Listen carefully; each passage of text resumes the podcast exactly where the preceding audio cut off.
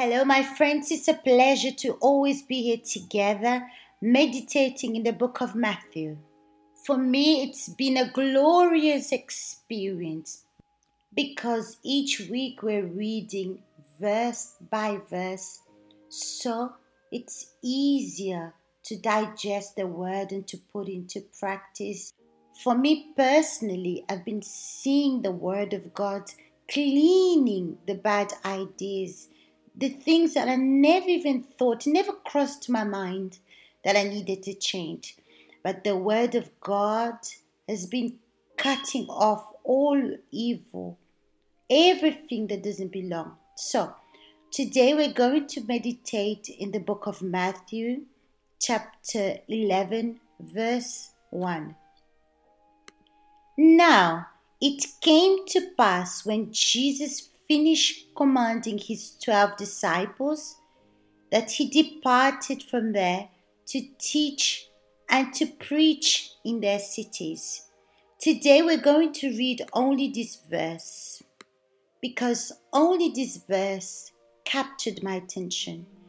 But in the book of Matthew, chapter 10, we've been reading, and in this chapter, we see how God valued his disciples.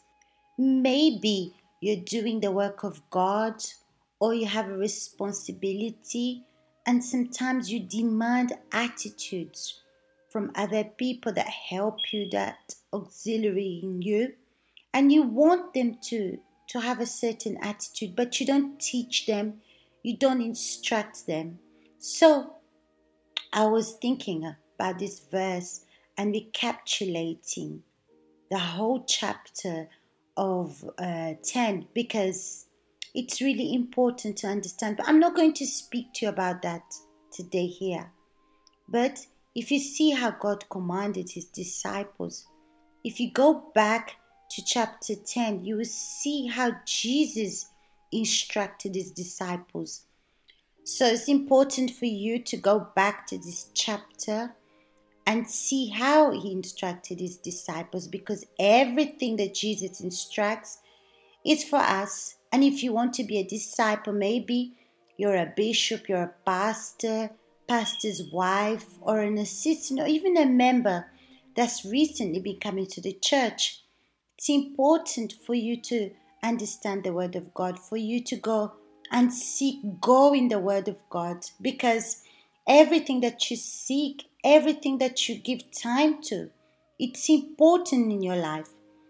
But things that are not important for you, you don't take time out to do. So sometimes maybe you're in the work of God, or maybe you're on the altar and you say you value Jesus, that you love Jesus, but you don't take time out for Him. You don't have moments with Him. So you don't put into practice the instructions that Jesus gave his, his disciples. So, as you can see, we took loads of weeks to meditate in this chapter. Maybe two months we've been speaking about this. But why? Because we, there's so many things to observe in the Word of God.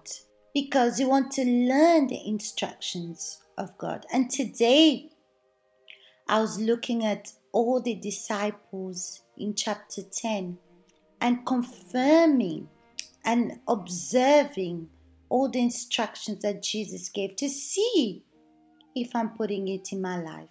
When Jesus finished commanding his disciples that he departed from there to teach and preach in their cities before Jesus tells us what to do, he serves. Because the instructions that Jesus gave to disciples, if you start to make notes, you're going to realize that Jesus is teaching them in all the areas of their life what they need to do, where they need to go, how they need to work, what they need to be focalized on and what they have to do in that area. And Jesus always, as well, speaks about opportunity of receiving the disciples. He also speaks about alerting them sacrifices they're going to have to do because of the word, because of Jesus, because of their obedience, and what they need to do when they're persecuted. There's so many things here, but I'm not going to read everything. But there's so many more things. So, my friends, observe every point, every verse, and you're going to see. I'm not going to give you everything that I noted here because I want you to go in the Word of God and develop and learn for yourself. And as you read bit by bit, you're going to understand. If it takes longer than one week or longer than two weeks, doesn't matter. Continue learning, observe, and you're going to understand what is the role of the disciple of Jesus. But you shouldn't be um, depending on what you're going to receive here on the audio. No, you shouldn't depend on the words of the others, but you can go in the Word of God and learn yourself. But to do this, you need to have this desire to want to learn from God. And you're going to learn much more than you're receiving here. God's going to speak to you directly. So do this challenge doesn't matter how long it would take you to finish reading, but go and read verse by verse, and God is going to speak to you. So if you're going to do this challenge, write your name, which city you're from, which country you're from in the comments, and let us know what is God speaking to you. Share with us on Facebook or even on the blog. Post what's God speaking to you what are you seeing in yourself?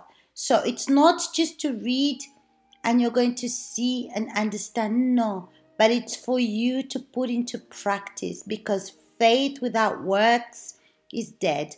Our faith requires works. Okay, my friends? So participate here on the blog, write your comments, your name, which city you're from, and if you're going to do this challenge that we proposed today, okay? Big hugs to you all, and I'll see you next time.